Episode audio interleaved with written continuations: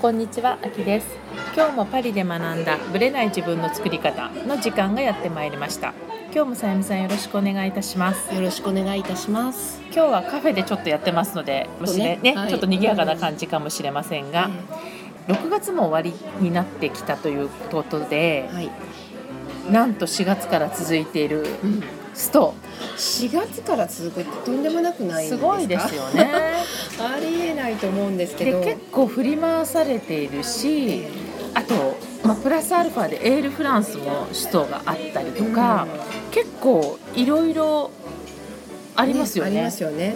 うんあのーそれで日常生活にすごく影響がね出てるわけじゃないですか。出ますよね。この2、3ヶ月。はい。本当にすごく私も振り回されてます。一応ストのカレンダーがあるじゃないですか。ええええまあこの日ストですよと。でもこの通りにもならないそしう、だって私が以前アキさんとはいポッドキャストのね、はい。収録をしましょうという時にアキさんのお家にお伺いしようとはい。言った時もあのストとははっきり言ってなかったんですよね。だけどカレンダーではそう言ってなくてもあの私が乗ろうとした線電車がね。がなくなって。そう。どんどん。その後のに乗らなければいけなかったり、うんうん。アキさんのお家から帰る時も乗ろうとした電車がまたなくなって。突然ですよ。突然なくなりましたってあのアナウンスがあったんですよ。ええー、と思ってそうでそれをギリギリにしか言わないんですよ。もうねそのちょその時に言われて私どうしよう。これを逃したらお迎えが間に合わないよみたいな。でそれでねまた起点を聞かせてアキさんがじゃあこういう方向で帰そう。る帰っ一応たらいいねいろんよみたいな。な生き方があったのでバスとかね。バスとかねなんとかそれでね間に合ったというミラクルな。素晴らしいミラクルが起こりましたけど、起こりましたけど。でもそれが毎回起こるとはわからないじゃないですか。皆さん私どんなに大変な思いをされて通勤通学されてるかなと思うとすごくね悲しくなりました。ストレスがやっぱり半端じゃないですよね。そう。そう普通に走っててもやっぱり通勤通学ってストレスじゃないですか、でそれがさらにこう4本の電車が1本になるとか、ありえないですよね。ありえないですよね。大量の人がそこに乗り込んでしそうまないんですよ。ますよねだからみんなこれ車に乗り換えたりとか、うん。メトロとかバスに変えたりするんですけどもう本当にこのナビーゴっていうあの1ヶ月定期、うん。これゾーン制になってるのでどこでも自由うん。自在に行ける定期なんですけど、はい。返してほしいなと思うんですよ。ですよね。うん。今だって75ユーロぐらい1ヶ月しますよね。高いんですよ。これ半額にしろみたいな。本当にそう思いますねそんな感じですよね。だってそのために予定を変更したりそのためにまあ車に乗り換えたりまたお金がかかるかかっわけですよね。たりしてるわけだからそれで自分たちの権利を主張するこの感覚が私にはもうわからないみたいなっうんていう感じがまあいろんな問題を含んでるんですけどえでも政府も絶対折れないからね回に関ーしては。そうですね。そういえばエールフランスのはいストとか、はい。ろいろありますけありどあのす社長さんでしたっけ？CEO でしたっけ、はい。辞任しましはい、たよね、やめましたよね。もうだって あの交渉がうまくいかないみたいな。ダメだこりゃって感じ、うんそうもう諦めちゃったみたいな感じですよね。まあ、それくらい私テレビで見たんですよ、そのエールフランスの、うん。まあ、パイロットとか、はい。あと、まあ、特にパイロットの話だったんですその時は。で給料の比較を他の、まあ、ヨーロッパ線のあの比較をあやってたんですね。でもともと今エールフランスって KLM 昔のオランダ航空と、うんね。まあ、あのどちらかというとエールフランスが買い取ったんですよ、うん。あのオランダ航空を。そうだったんですそよう。だったのに、今 KLM の方が売り上げ高いんですよ。それなのにエールフランスの方がある意味やっちゃってるわけじゃないですかストを。そうそう。そうだから KLM 側がもうすっごいみんな怒っちゃって。怒りますよねそりゃそうですよ、社員も怒っちゃってるわけですよ、うん。ある意味、うん。だって結局それで振り回されて、で売り上げがガンガン落ちてるじゃないですか、だから会社として辞めさせたいんだけど、彼らの主張は曲げないみたいでいろんなそのね線の比較をやってたら給料はねパッと見では良くないんですよエールフランス、うん。でもその有給とか実動時間とか全部計算すると全然高いんですよエールフランスって。その時間単位的なところがねねだからアドバンテージがすごく多いのにストをやるから、もうなんかテレビ見た瞬間もう呆れちゃったみたいな。いやね本当多分他のエアラインに勤めてる方たちから見るとなんでって思いますよね。かもしれないですよね。ですよね。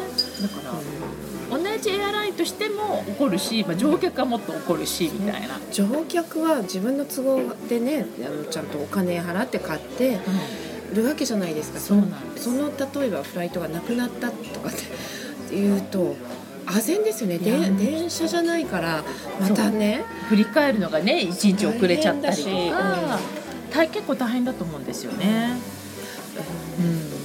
そのあたりの考え方をそろそろ私思うんですけどグレーブする権利はあるからねどんどんしたっていいとは思う。だけどそろそろもっともうちょっとグローバルな視点をね。視点をね、あの働いてる人労働者たちっていうのは見るべきかなと私も思いますね。思いますあのある人が言ってある人っていうかその言い伝え言い伝えなのかな？ちょっとあれなんですけど、あのドイツもすごいストをするんですよ。えでフランスもストをする。ん。でそのストは両方ともあるんだけども、ドイツの人は、まあ、あるいはドイツのストはえ解決するためにストをする。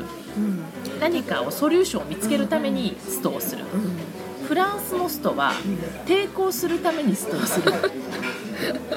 だから同じストをいっぱいやってても意味が全然違うぞみたいな。でなんかみんなそれ聞いて納得。み私も納得、うん。フランスはそうですよね。昔の日本のストって一応そう抵抗するためっていう感じよりもやっぱり解決するためだったですよね。ですよね。うん最近日本であまりそんなストって聞かないですけど昔日本でやってたストっていうのはどっちかっていうと、うん。そのドイツに近いものがあったようなだったんだよね。気そうですね。がうんします。この間ちょっとどこのストだか忘れちゃったんだけどストを起こしそうな感じのところがあって、まあ、労働組合が、えー、とちょっとこの感じで言ったらストを起こすぞみたいな、はい。えーどこだったかちょっと忘れちゃいましたけども、そこがストをやるって言ったら、労働組合からみんな脱退しちゃったの。そうなんですか。日本の。だから今労働組合の意味合いも日本人日本人にとっては変わってきてるっていうのを読んでニュースで、あフランスだったらわーってやるのを、うん。なんかそのわざわざストを起こしてまでするなんて、解決法としてみたいな感じで労働組合の意味がないって言ってやめる方に行っちゃったみたいな、うんだから労働組合の方が意味を持たなくなってるみたいな。すごい。全くフランスと違いますよね。う。ん。っていう話を聞いて、まあ、ストにもいろいろあるなと思って見てたんですけどね、まあこのバカンスの時期に近づいてこうなっていくのがとても非常に不安ですよね。なんですよ。だって日本に帰りますよね、秋さんはね。帰る。もうだもう絶対あの電車使わないし。うん、で私も帰エールフりますランスもから。使わないし。そうもうだって危険そういう外の危険性のあるところは避ける。絶対そういうのがないエアラインとか。選びますよね、はい。だから売り上げ落ちるわけですよね。だからですよ。バカと言っていいのかしらこんなことと思いますけど、まあ、自分たちの首を絞めてることに気がつかないんですよでそうね。なんですよ。だから近視眼的に見ると、自分たちの権利を主張してるんだけど、なんかそのもっとこう全体の視点を持つと、どれぐらい意味を持つものなのかっていうところをやっぱ考えてるとこういうストってこんな何ヶ月もやる意味あるかなって私は思いますね。結局ストをすることによって売り上げも落ち結局給与を上げてくれって言っても売り上げ落ちたら給与も上げられないですよ。もう本当にこれはあのもっと考えなさいよと思います、ね。はい、はい、ストに関してはいくらでもねはい。話せますけど、はい、はい。まあこれがどうなっていくかまたちょっとご報告したいと思います。それでは本編スタートです。はい、本編です。今日はですね、ちょっと面白い質問が来たんですよ。うんどうしたら品のある外見になるでしょうか？という質問をいただきました。はいでまあ外見だからっていうのもあると思うんですが、まあ、品品性とか品格っていう話をちょっと、その質問に答える形というよりはディスカッション的な感じでやりたいんですよね。はい。でやっぱり若い頃って品があるとかってあんま気にしないじゃないですか。そういうところまで考えないですよなかったね。ですよね。そんな余裕がないというか。でもっとこう、もっと外見的に綺麗かとか。可愛いかとかね、うん。そういうことばっ考かりえでよね。ですすよね。でも私やっぱり30代40代ってこう年を重ねていくと綺麗とかっていうのとはまた別の軸でうん。品性って絶対見重要だし見見える。見えてきますよね、しまう。うん。外見に現れるというか。そういうことなんですよ。うん。でもちろん外見だけじゃなくて内面にも出てくるじゃないですか。こうにじみ出ちゃうというか。内面から外見にじわっと両こ方うなんていうかな内面が外見に私は出るかなそうですよね。うん。内面に持ってるものが外見に表出してる感じっそうですよね。ていうふうにいつも思ってるんですけれども、外見と内面が全く別物とは思わない思わないんですよね。うんだからじゃあその品性ってなんだろうっていうところなんですよ。あなたそのもの 日々考えてることうん。じゃあ人格みたいな感じですか？じゃないですかね。じゃあその人格が品があると品がないって何が違うんですかね？人間としての、うん。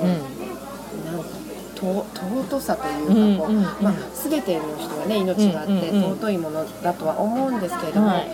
例えばこう考え方とか、うん。人への接し方とか、コミュニケーションの取り方とか、はい。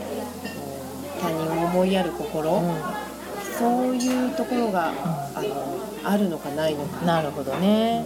だから多分また知性とはちょっと違うところでだから知的だっていうところではなくてその接し方とか、あとかん考え方って言ってもその知性の考え方とはまたちょっと違って、人生の態度とかねそうそういうことですよね。人生をどう生きようと思ってるかとか、うんうんなんか結構知性の部分はも勉強とか知識の部分で補えるかうんうんなとは思うんですけど品性っていうのはもっと生き方とか。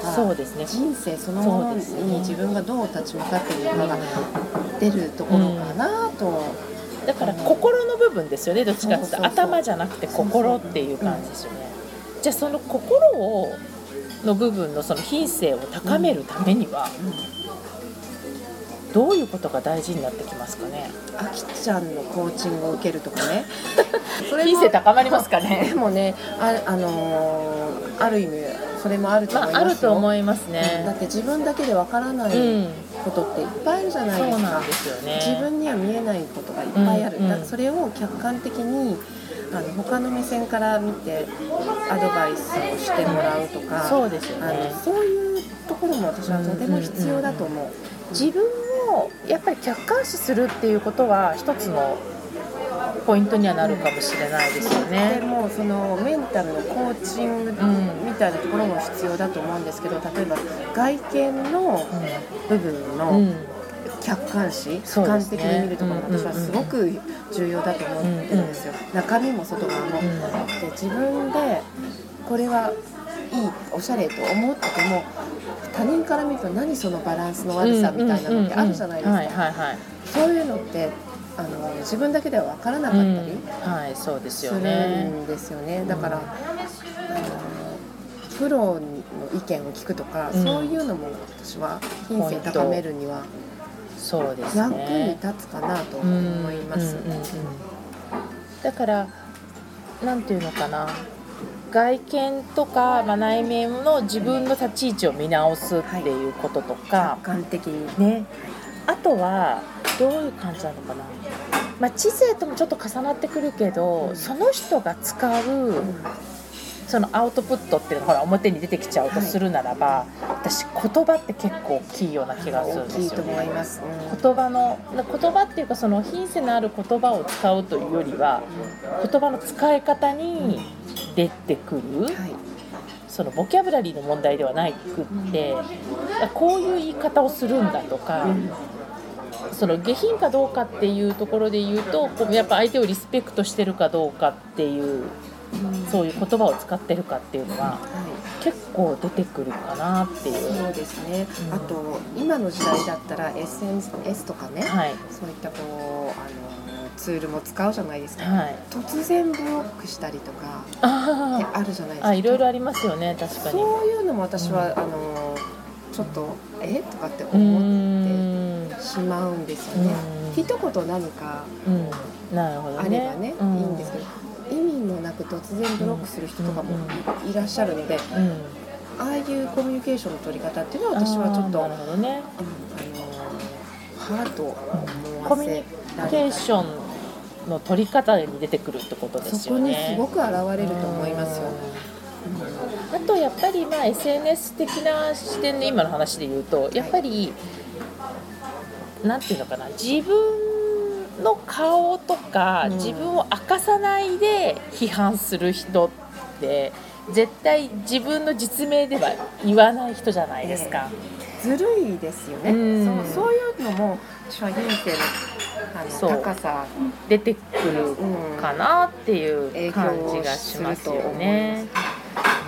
言いたいことがあるんだったらちゃんとはっきりとお顔を出して言ってくださいと、そう。でないとフェアじゃないそういうことですよね、はい、だからやっぱり品格を高めるためにはっていうなんかまた方法論に行くのではなくて、うん、その方法に行くとじゃあなんていうの言葉遣い気をつけましょうとかあと姿勢をなんかちゃんとした方がいいですよとかなっちゃうんだけど人生を高めるためにはっていうもう質問ではなく、もう生き方そのものを考えるっていう。本当本当あのアキさんのおっしゃる通りで、うん、生き方そのものが外外側にも中身にも外側にも全部出ちゃう。と思うんですよ、うん、そこって隠しようがなくて、そうなんですよね。それがあの品性の高さそのもの、うん、なんじゃないかなと私も思います、ちょっと抽象論的な話ではあるけれども、うん。はい、でもやっぱりこう品性を高めるためにはっていう質問が出てくるってことは、なんかその辺に重要度を感じてしまうという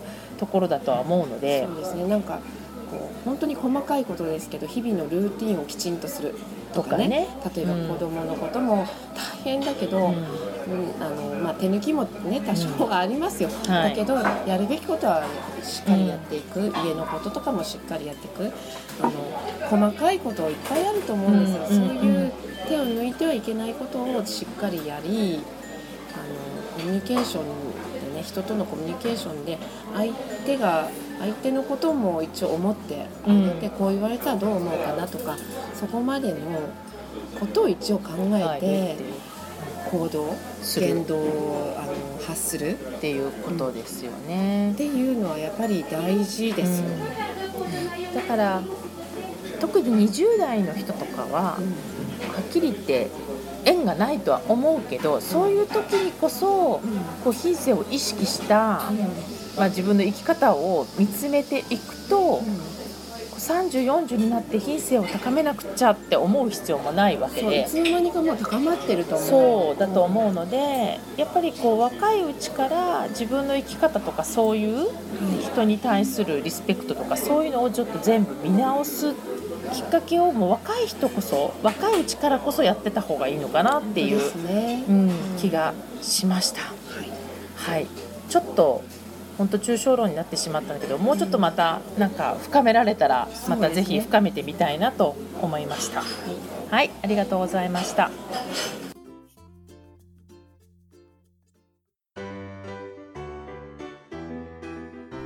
この番組は毎週金曜日をめどにお届けしています。確実にお届けするための方法として iTunes や Podcast のアプリの購読ボタンを押せば自動的に配信されますのでぜひ購読するのボタンを押してください。また皆様からの質問や感想をお待ちしています。オフィシャルサイトはパリプロジェクトで検索していただきお問い合わせから質問や感想をぜひ送ってください。オフィシャルサイトから LINE アットやメールレターで有益な情報をお届けしているので、こちらもぜひ登録してくださいね。また、次回もパリで学んだブレない自分の作り方をお楽しみに。秋でした。